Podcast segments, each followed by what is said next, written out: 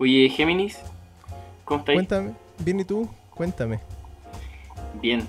Oye, te cuento que estaba viendo los videos de nuestro amigo el cabalista, que siempre mencionamos, Ah, que- el de... pero nunca lo nombramos. Claro, el Albert Goslan. Eso, de Cábala Magia en YouTube. Sí, así se llama el canal. Sí, pues cada vez está sacando videos más entretenidos. Ahora había uno que explicaba cuál era el origen del coronavirus. Ah, ¿y qué decía el caballero este? Mira, básicamente que era culpa de todo el semen desparramado en el mundo. No sé si te Ah. interesa que te cuente más detalles. Em, podría ser, pero ¿cuándo podría ser eso? Te lo contaré en Mercurio, Mitómano. mitómano. Claramente. Francamente, onanista. Oye, igual Oye. yo creo que deberíamos como explicar eso de este viejito de su cuestión del semen y todo el tema, así como para no dejar intrigado. No es un viejito, en realidad es un señor maduro. Pero bueno, eh, claro, lo, no, lo que el tipo explicaba, igual de repente cae en el chamullel y qué sé yo, po. Pero explicaba en particular en la escritura de la palabra coronavirus en el modo hebreo, te daba varios eh, personajes que aparecían así, y que no estaba la protección ni de Abraham, ni de Isaac, ni de Jacob. Entonces, esa protección se había ido porque los seres humanos desperdiciaban su semilla. Eh, en realidad, no, no lo estoy pudiendo hacer sonar lógico como lo hacía sonar él. Así que los invito a ver su, su programa. Pero Sí, sí, sí. de todas maneras igual- creo que es un fenómeno inte- interesante que puede pasar por cartuchismo, pero que en realidad, y claro, el tipo lo dice de una manera súper conservadora, o sea, por él que no haya más condones en el mundo. Pero igual hay una, hay una realidad en la energía que está tenida en el semen, ¿no? Sí, no, de hecho, lo que yo le- capté a él así, era que su- supuestamente el semen, como es una energía que está como vital, necesita como unirse con algo para reproducirse. Entonces, si no está como el óvulo y fecundando eh, y ser fecundado, en la práctica lo, se- lo que se provoca es como que se une como con la tierra y como con los espíritus, los demonios. Entonces ahí como que genera un demonio. Y esa es como la lógica que hay como detrás de este, de este viejo. Que O sea, no maneras- solo se desperdicia, se No. suma a energía Exacto. grosera, Exacto. a Entonces, materia hecho, gruesa. exacto. De hecho, había un, un capítulo donde el loco decía como, imagínense las toneladas de demonios que tienen que andar por ahí por todos los litros y litros de semen que se reparten en el mundo. Una cuestión así. Qué asco. Sí, me, asqueroso, estoy, me estoy arrepintiendo de haber traído este tema. Pero, mira, yo creo que por lo menos eh, es que él tiene esa, esa, esa, esa posición como re conservadora, pues, ¿cachai? Como re pechoño. Pero si lo miramos desde el punto de vista como tántrico, uno igual entiende y uno igual sabe. A los cabros chicos, cu- cuando uno los sabe, los ve adolescentes y todos los ve pajeros, pues, no tienen Claro. energía, pero están todo el día masturbándose. Todos pasamos por algún momento así. Entonces ahí uno entiende que el ascetismo o la preservación de la energía sexual eh, tiene un valor, po. te permite tener más energía para hacer lo que quieras, po. magia, Claro. para hacer tu trabajo, lo que sea, ¿no? Claro. Yo creo que eso deberíamos hablar en un, en un capítulo ahí por más adelante, así como el tema Sí, de la que sexualidad y la magia. Un capítulo sobre tantra Mm. e eyaculación. Oye, ya, entonces vamos a lo que vinimos. Terminemos eh, los arcanos menores que nos quedaron la vez pasada, ¿te parece? Sí, yo creo que eso mucha gente lo está esperando, como terminar ya este curso que estamos como ofreciendo para ya tener ahí todos los arcanos menores y empezar ellos mismos a experimentar con las cartas. Ya, me tinca, me tinca. Ya, mira. Entonces vamos a empezar por los bastos. Y vamos a empezar por el 9 de bastos. La última Ya. vez nos quedaron los 9, los 10 y los dignatarios. Exacto. Así que vamos a empezar por el 9 de bastos que se llama la fuerza. ¿Ya? La fuerza en, en el tarot de Crowley es, es la luna sobre Sagitario. Ya, Y es el 9 que también es Yesod. Entonces nos encontramos con que el plano de la imaginación concibe un- una idea que es impulsada por esta energía de Sagitario. Entonces, hay un proyecto que necesita una, una fuerza de voluntad importante, un trabajo prolongado, una gran energía. Eh, y, y, la luna hace que esto también tenga una presencia o un objetivo nutriente. Ya no, no, es cualquier trabajo, es un trabajo que va a ser un aporte para tu espíritu, eh, pero que requiere esta perseverancia, este trabajo prolongado y esta fuerza de voluntad enfocada. Mm, mm. ¿Cómo lo ves eh, tú? Sí, el, yo como dos cosas. La, la primera es que eh, a lo mejor como para ir entendiendo los nueve, eh, tenemos que tener presente, como lo habíamos mencionado anteriormente, el tema de Yesod o lo, la, la, de la Cábala. Entonces Yesod tiene que ver como con ese reino o ese espacio como de la imaginación, como de los sueños, y que es súper próximo y, cercano a nosotros. Entonces, en ese sentido, eh, ese 9 de bastos, o los 9, primero los 9, tienen que ver también desde ese punto de vista como con una energía como ya eh, imaginativa y que ya se está como materializando muy profundamente ya en, este, en este mundo. O yo lo podría como decir desde ese punto de vista como que ya está en ese plano. Al, respecto del 9 de basto, eh, lo que yo veo, por ejemplo, desde el punto de vista de, de Jodorowsky que he mencionado, es como que teníamos este 8 de bastos que ya teníamos como toda esta energía ya como eh, eh, completa, como esta voluntad así de, acción máxima, y pasamos al 9 en donde ya ponemos a prueba esta voluntad. Y al poner a prueba nuestra voluntad es vencer o morir. Entonces, eh, ese 9 como que nos dice si es que realmente nuestra voluntad se está manifestando de forma adecuada o no, y cuál es la, respuesta que podríamos obtener en ese sentido. Ahí como que yo creo que con el 10 se va a precisar más el tema, pero es como que esa, toda esa voluntad máxima que se había juntado en el 8 se está manifestando y se está expresando en este 9, pero tanto como que te, te, va bien o como te va mal, ¿cachai? Porque ahí cuando te va mal es como que te puede generar una crisis y empezar a cuestionarte realmente para qué tú tienes que usar tu voluntad y cuál es tu, el objetivo de, de la acción.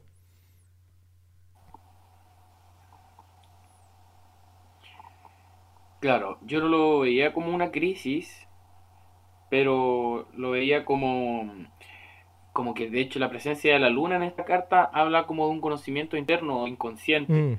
Entonces requiere una conexión con la esencia para que esta fuerza eh, eh, esté bien ejecutada, pues, ¿cachai? Tenemos esta fuerza de voluntad que hay que poner en un proyecto que, como sabemos, y es porque hay, hay una resonancia muy personal y muy íntima.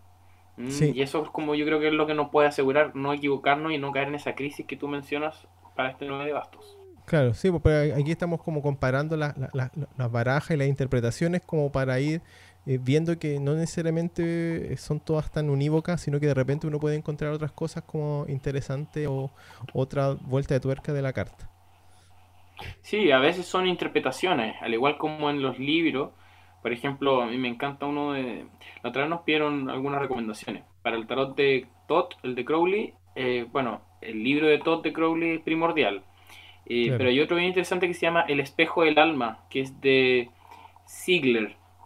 Ya. Em, no me acuerdo bien el, el, nombre, pero es Ziegler, como en alemán, Ziegler. Bueno, y Ziegler, Ziegler nos cuenta que eh, bueno, quiero decir que él es como mucho más, más amoroso y aterrizado, como que te habla de cosas como más cotidianas y cosas que están... Eh, cosas que están por un lado más... Eh, ¿Cómo te lo puedo decir? Como por el lado del cariño. Es como, bueno, vas a ah, mejorar, ¿cachai? Pero Crowley, por otro lado, te dice así como ruina total, ¿cachai? Sí, pues, sí pues como mucho más duro. y a veces están hablando del mismo fenómeno.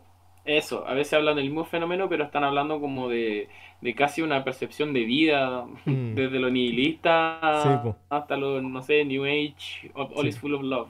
Sí, bueno, en ese sentido, por ejemplo, lo que estamos siguiendo, como, o lo que estaba hablando como de la vía del tarot de Jodorowsky, y tiene todos los Jodorowskianos, porque es como el chamulleo, que como que de repente aquí está como los chakras, y están aquí como el tantra, y aquí está como, no sé, pues lo, el evangelista, y tal, como que te mezcla todo, pero igual te da una interpretación que es interesante.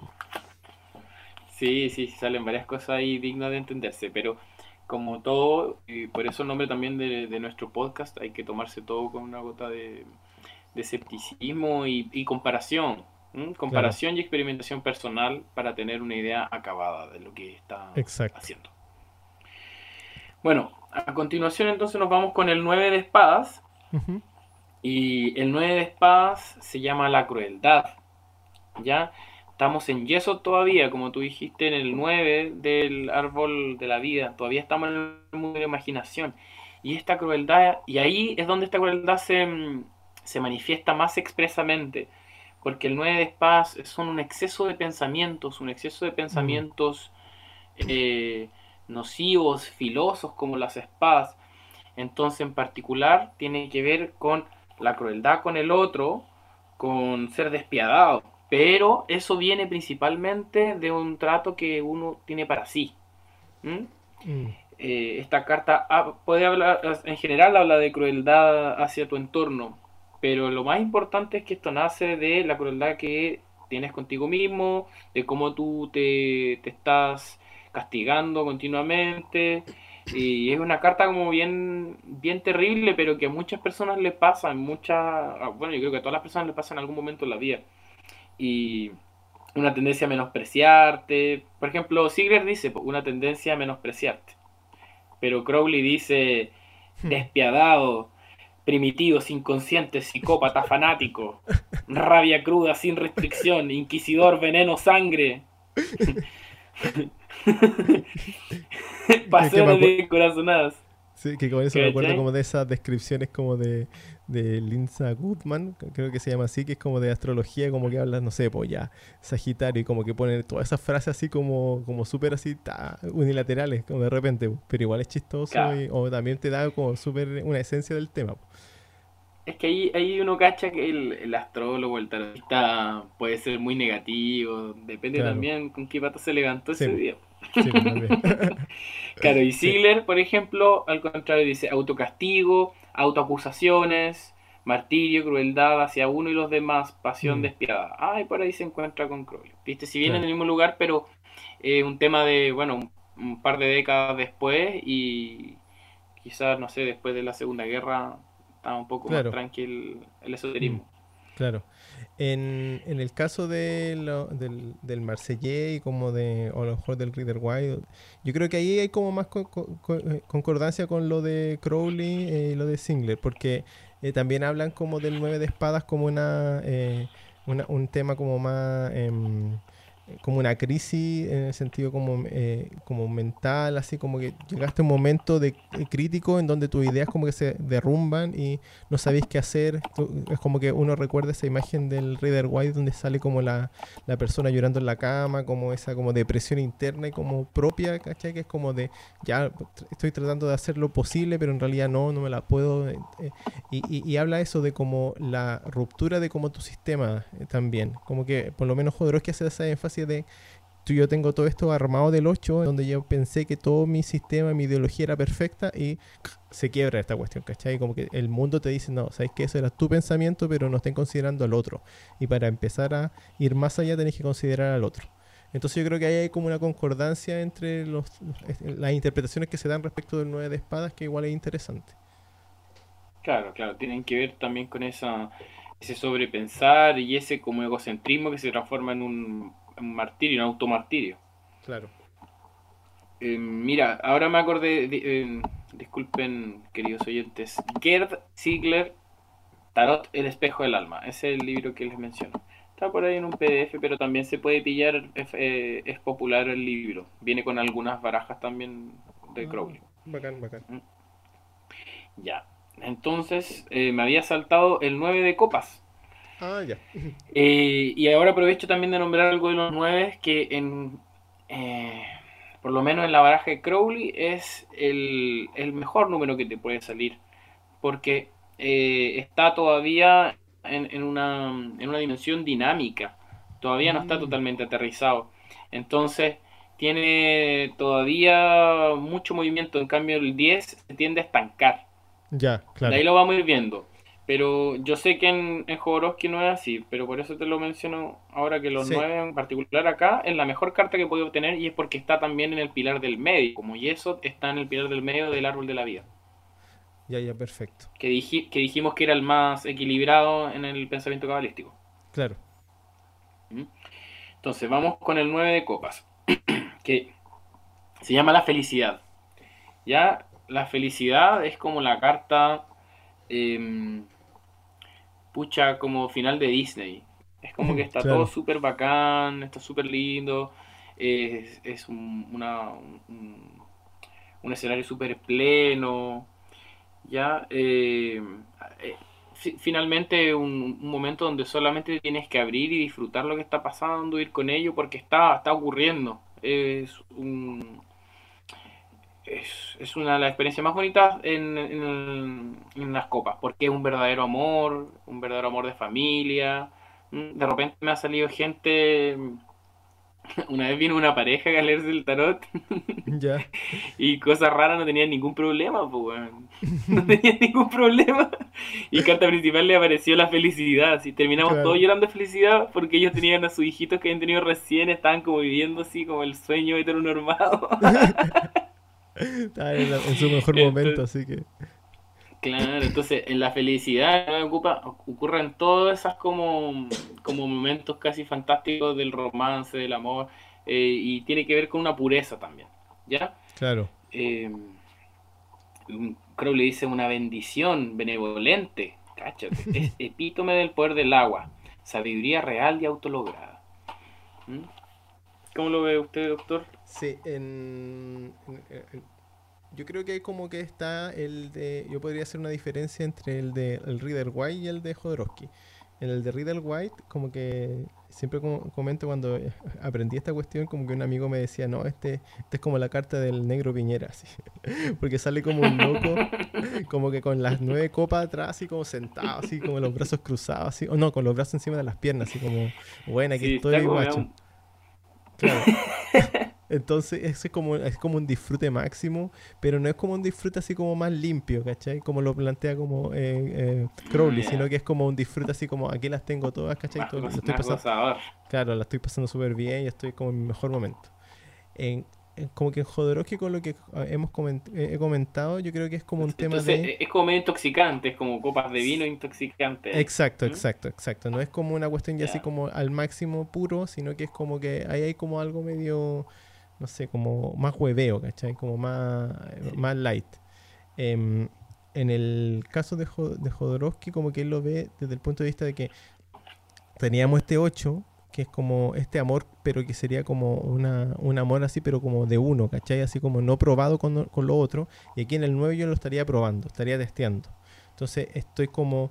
eh, y en ese sentido yo como que habría esa cuestión como de la pareja feliz, ¿cachai? Como de, de estar como con el otro, porque ya estoy probando el amor que yo, tengo, yo tenía en el 8, ya lo estoy pasando hacia el otro, y al estar pasándolo hacia el otro, estoy viendo si es que realmente esta cuestión está funcionando o no.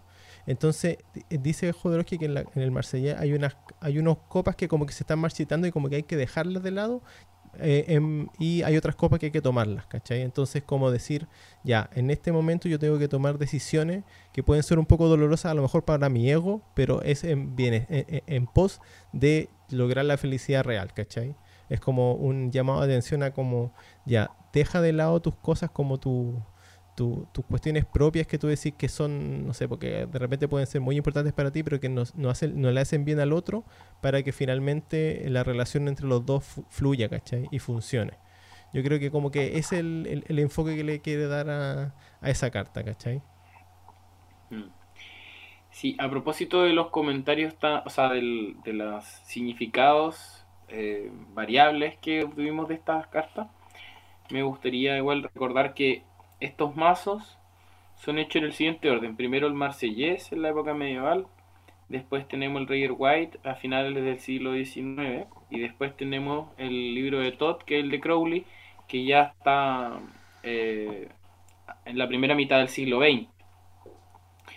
Y, y bueno, y las distintas versiones o significados que tienen estas cartas eh, tienen que ver con las distintas visiones que cada uno de estos personajes o estos grupos de personajes tuvieron y cómo la plasmaron. Y, y, ese también es, entonces, tiene mucho que ver con, con estados, como decíamos delante, estados de ánimos particulares o pensamientos particulares. Por eso también se ajustan mm, de distinta manera a distintas personas.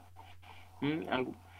Sí, sí. Eh, sí, en ese sentido. Entonces, por eso está interesante, igual que, que, lo conversemos y lo dialoguemos, que está bueno que sean. O sea, ver cuáles son las diferencias en particulares. Sí, sí, yo creo que eso igual como que, por lo menos lo que a mí me llama es como a, a leer, ¿cachai? Es como ya, toma tu tarot y lee. Porque la medida en que tú vas leyendo, vas encontrando también a lo mejor la interpretación que, que, se, que, se, que se llama acorde a ti mismo, pero también es como viendo la, las distintas eh, facetas o como eh, aspectos de la, de, la, de la lectura que uno realiza. Y en ese sentido, claro, no te quedáis como con la cuestión más, más fija o con la interpretación de, como de manual, sino como qué es lo que veis más allá. Y en ese sentido ahí siempre hay una riqueza que uno va encontrando. Claro, claro, ahí, está la, otra experiencia que es la experiencia directa con la carta con la que uno eh, debe relacionarse en forma de meditación, de visualización, de estudio, eh, hasta de sueños puede tener uno con las cartas. Entonces ahí también uno va comprobando en carne propia eh, y va viendo otras facetas que también a veces escapan a la experiencia personal. Claro, claro. O que el, papel no la aguanta, pues si finalmente el papel eh, trata de fijar algo que es, que es mutable, entonces eso cuestiones mm. es así. Acercarnos a lo inefable de los arcanos menores. Bueno, eso, en los talleres eh, jugamos harto con eso, hacemos unas meditaciones y que bueno, eh, la gente que le interese talleres de tarot nos puede visitar en Casa Espiral, en Facebook por ejemplo, o en Instagram. Ahí hacemos cositas. Pero yo creo que en, en una de las próximas clases podríamos hacer un ejercicio mm. Gemini, ¿o no? ¿Qué te parece? De visualización, una meditación guiada. A ver qué nos dice la gente en los comentarios. Sí, ahí veamos que si la gente que ah, se anima, hacemos, hagamos una meditación guiada. Ya, súper. Oye, entonces para terminar los nueve, eh, estamos con el 9 de discos, el 9 de pentáculos o de oros, como se dice banalmente, y que se llama La Ganancia. De nuevo estamos en el 9, que sería lo, más óptimo para el tarot de Crowley, el libro de Todd. Y por eso se llama La Ganancia y tiene que ver con el equilibrio, la buena suerte, los favores, popularidad lo material. Eh, es multiplicación de los bienes, es tener, es cuando te llega mucha plata, por ejemplo, cuando te llega una herencia, cuando te va súper bien en una empresa que, un proyecto que realizaste. Y, pero también es una invitación a preguntarse eh, a qué se debe, o sea, si este éxito o si esta abundancia te sirve. Porque a veces uno no tiene norte o a veces uno, no sé, está por el, el hedonismo. Entonces te hace preguntarte qué tan conectado o qué es el éxito para ti, qué tan conectado con tu éxito, qué es para ti porque ahí recién vas a saber cómo eh, multiplicar, cómo invertir de manera eh, coherente en todos los planos la riqueza de la que abundas. ¿Mm? Claro, claro. En, en, el caso de como del Reader Wire o de Jodorowsky, eh, bueno, también se puede hacer una distinción, porque en el Reader Wire es como que aparece una, una, una mujer que como que está disfrutando de la riqueza. Entonces, tiene que ver como con eso, como con, ese disfrute, como con ese como, aquí yo lo tengo. Entonces, eh, también yo creo, lo, lo, relaciono también como con lo que había dicho del 9 de copa, que es como una cuestión como más, más superficial o como más light, pero igual es como una buena carta desde el punto de vista de como, no, la estáis pasando, estáis como tranquilo, estáis como con los recursos necesarios, estáis como disfrutáis, podías hacer lo que tú querías, entonces como que estáis en un buen momento. Eh, en, el de Jodorowsky también habría una cuestión así tan, eh, desde ese punto de vista en el sentido de que pasamos de este 8 en donde ya teníamos como, ya creamos nuestro como eh, espacio en donde ya estamos produciendo, tenemos nuestra riqueza y ahora en el 9 ya estamos viendo los frutos ya más claramente. Entonces, dice Jodorowsky que en el, en el 9 de oro aparece al medio como un como un bebé que está naciendo. Entonces tenemos estos cuatro oros que están alrededor, que son como la parte de, eh, como la base, y al medio como este nuevo oro que está creciendo y que está eh, apareciendo nuevamente y que nos está dando como una, una riqueza aparte. Entonces igual también yo lo relacionaría con lo, que tú decías sobre como herencia, como la inversión que ella está produciendo. Entonces tiene que ver con eso como de aquí apareció algo nuevo y claro, a lo mejor lo que te apela a la carta es como ya, ¿qué vas a hacer con eso? Es como que te lo va a quedar para ti, o quieres como involucionar y quedarte como ir hacia el 8 nuevamente, como decir, no, aquí, ya estoy aquí imperfecto, o ir, ir más allá y darle la vuelta al, al, palo. Que eso ahí lo. Después, cuando hablemos de los 10, como que voy a explicar ese tema de cómo de dar la vuelta al palo. Mm. Claro, perfecto. Em, pasemos al 9 de bastos. Va, disculpa, mm. al 10 de bastos. Al 10 de bastos, sí. Que se llama la opresión.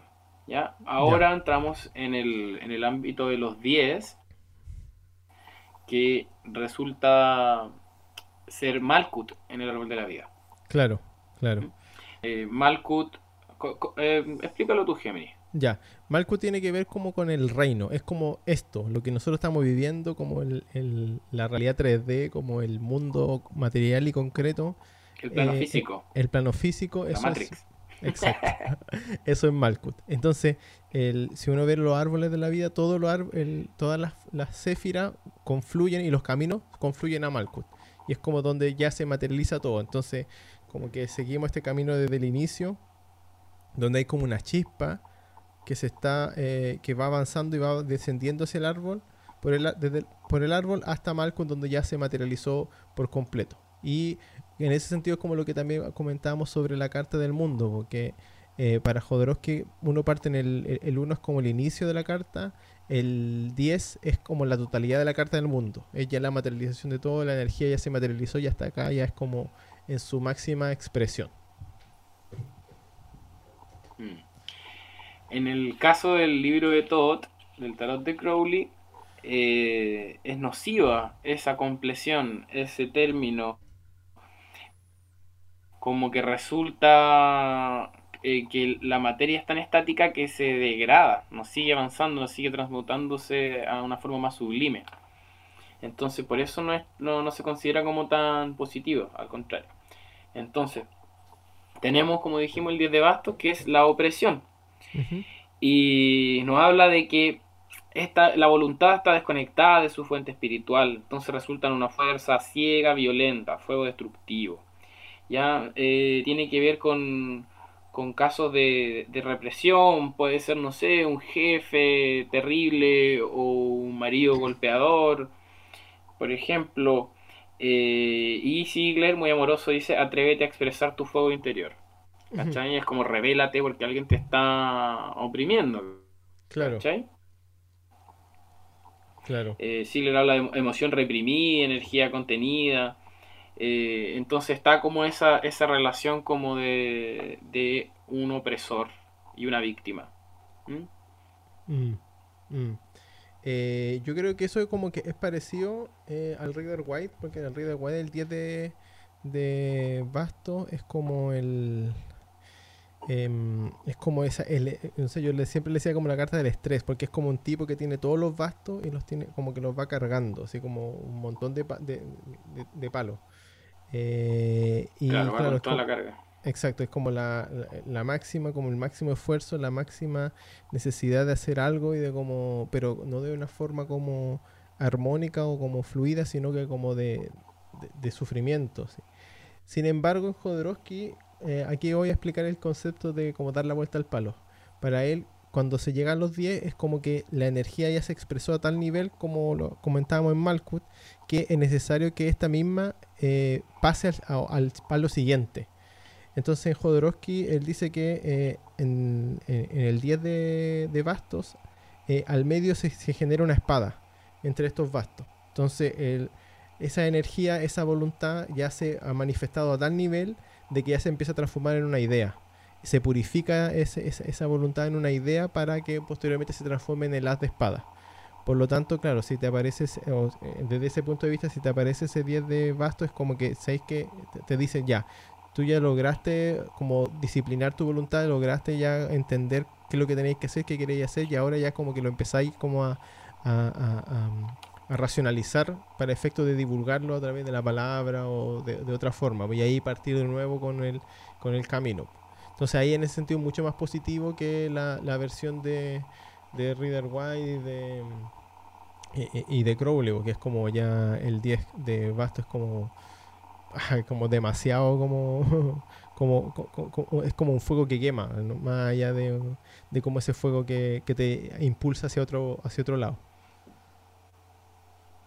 Sí, no es un, es un solo abrazador. Oye, y bueno, el, el 10 de copas, por otro lado, se llama Saciedad. Y mm, me gusta ponerle nombres pop a las cartas. Para mí esta se llama La Olguita Marina. el ahogo de la Olguita Marina, ¿cachai? Porque es como... Bueno, Crowley dice del trabajo completo que a desbordarse. Es como que hay, hay tanto amor o hay tanto desarrollo emocional, ¿cachai? En, este, en, esta carta en particular, que, que lo demás ya es compartir, es, establecerlo, hacer comunidad, ¿cachai? Hacer familia.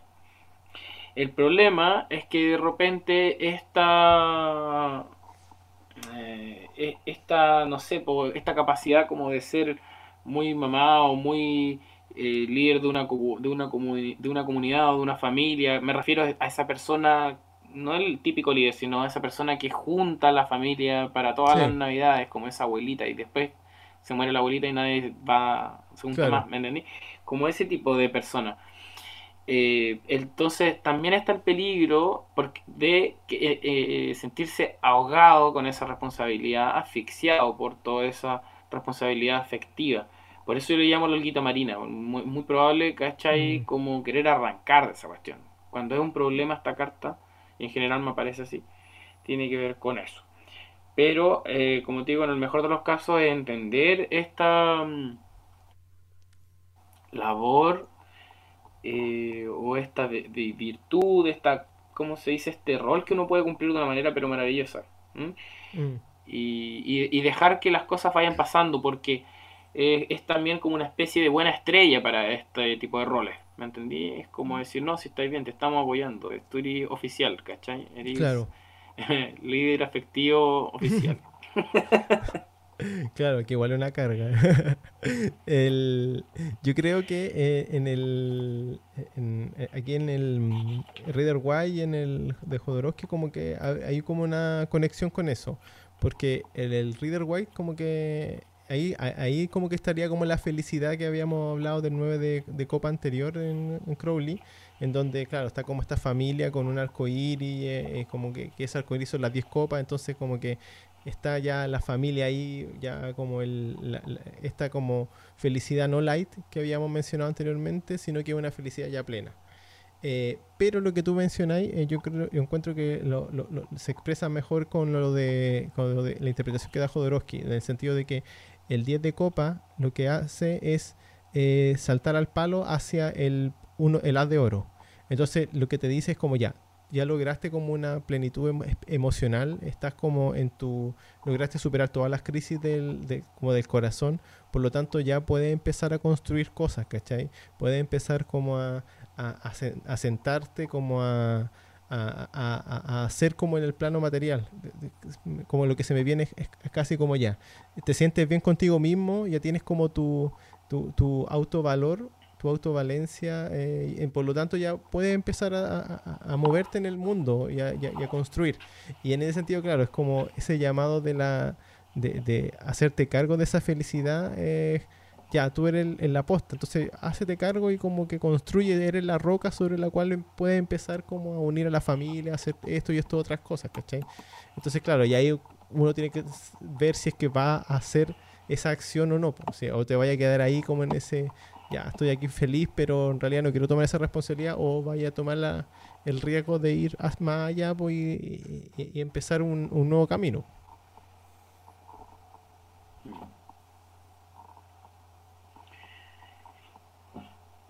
En la siguiente carta sería el 10 de espadas, que se llama La Ruina. Sí. La Ruina es una de las cartas más terribles. Eh, tiene tantas espadas que no puede dejar de ser eh, agresiva, amenazante. están como todas las espadas como contra la, la contra uno. Está eh, este es el miedo a volverse loco. Este es para, para el tarot de Crowley el full estrés. Este es una locura que aparece cuando eh, en la vuelta Saturno. es una vuelta que aparece los amantes despechados. Eh, es la locura que le aparece a la gente trabajólica que no sabe cómo salir del ciclo. es es el miedo o la cercanía, la locura de la persona que, eh, que, maltrata. Ah, eh, no sé, está muy ahí. Es, a ver, ¿cómo le dice Crowley? La razón, la razón divorciada de la realidad, disrupción y desorden, ruina mental y moral, de la razón a la locura. ¿Mm? Mm. es un poquito más eufemístico y dice, primero reconoce tu miedo, después entiende lo negativo de ese miedo y para superarlo en el plano mental y que luego se manifieste en el resto de tu, de tu vida. Y claro, eh, no dejan de tener razón los dos en el sentido de que, claro, tenéis la... Eh, tiene, tienes la, mente pero destrozada por, por juicios, por autocastigos, eh, por una legión de, de demonios atacándote diciéndote lo pésimo que eres o las expectativas más terribles que podrían ocurrir.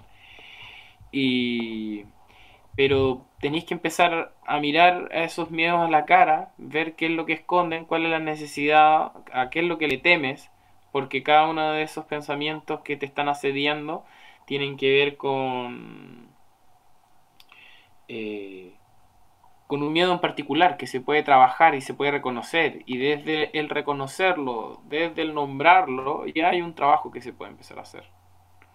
Mm. ¿Qué le parece a usted, doctor? Sí, eh, yo creo que hay mucha conexión, porque en el Reader White tenemos a esta persona que está atravesada por las 10 espadas botada en el suelo.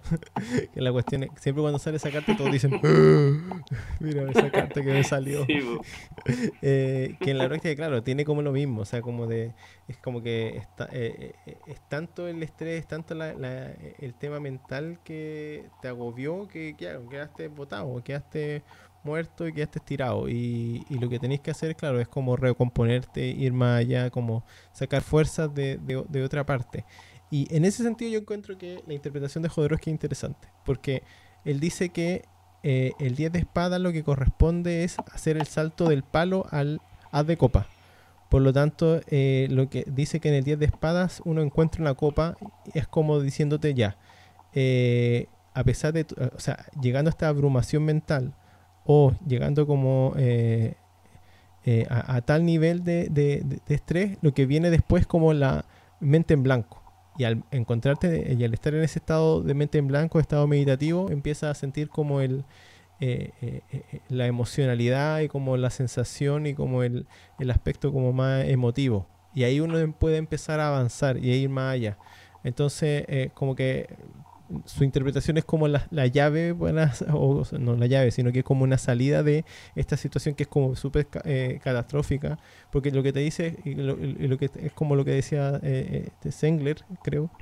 eh, Ziegler. que es como eso, pues, sea, como ya, reconoce tus miedos, reconoce tus tu, debilidades, tus dificultades y como, eh, como apóyate en, como en tu propia valía, ¿no? como en, tu, en, en tu amor propio. Y ahí sales. pero si, pero claro, pues si te quedas dando vueltas los pensamientos en la idea, claro, no vaya a lograr nada y ahí vaya a quedarte pegado. Claro, si de repente ni siquiera, mira, como es espada, ni siquiera te pide valía, te pide análisis. Analiza tus miedos, que de ahí empieza. Entonces ni siquiera necesitas ser valiente. El tema es que no, si no, se transforman en monstruos invisibles que te asedian, ¿cachai? Cada una de esas espadas. Ya, pues. Y continuando entonces nos vamos al 10 de discos, o 10 de pentáculos, 10 de oros, que se llama la riqueza. Ya, en el 9 teníamos la ganancia, ¿cierto? Teníamos abundancia de riquezas, abundancia de dones.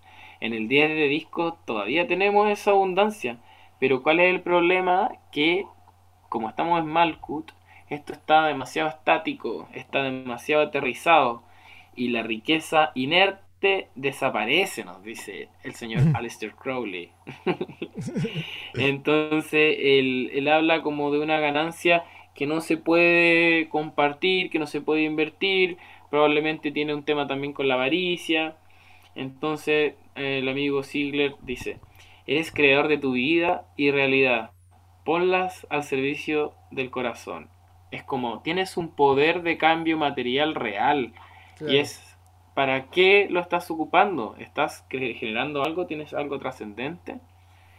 Mm. Y esta carta es como parece que no, pues, ya, pues, ¿qué hacemos? claro, claro, claro.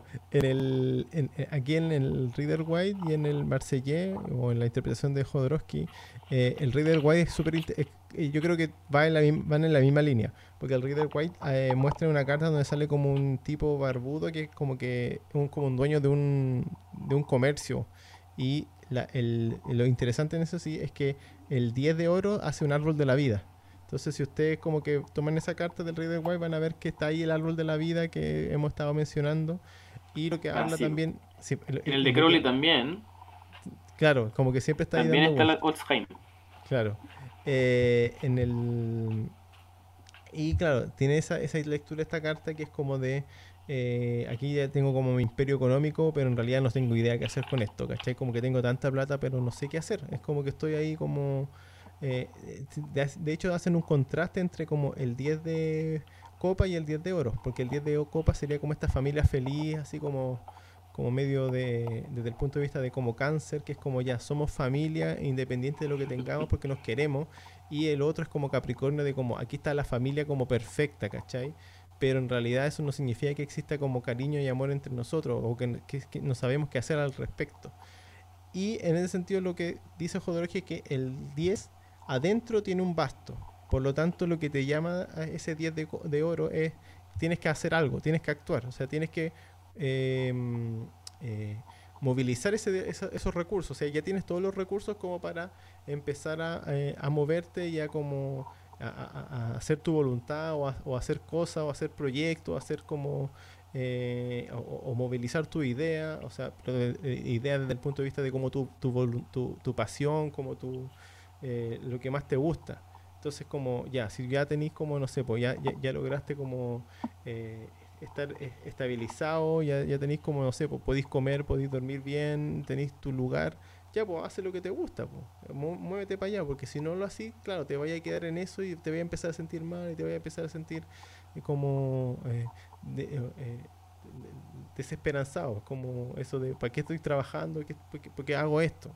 Como yo creo que también tienen esa, e, e, esa línea. Bueno, Géminis, eh, nos dimos muchas vueltas sobre dos cartas o de cada pinta, pero creo que hablamos cosas eh, interesantes, necesarias y eh, que esperamos que les puedan servir a todos en su estudio personal de Sí, pues ahí como que no estamos cumpliendo la promesa de cómo terminar, pero tarde o temprano vamos a terminar con los dignatarios, así que ahí ya en, un capítulo más adelante se vendrán esos dignatarios. Bueno, queridos amigos, esto ha sido otro capítulo de Mercurio mitómano, onanista y narcisista.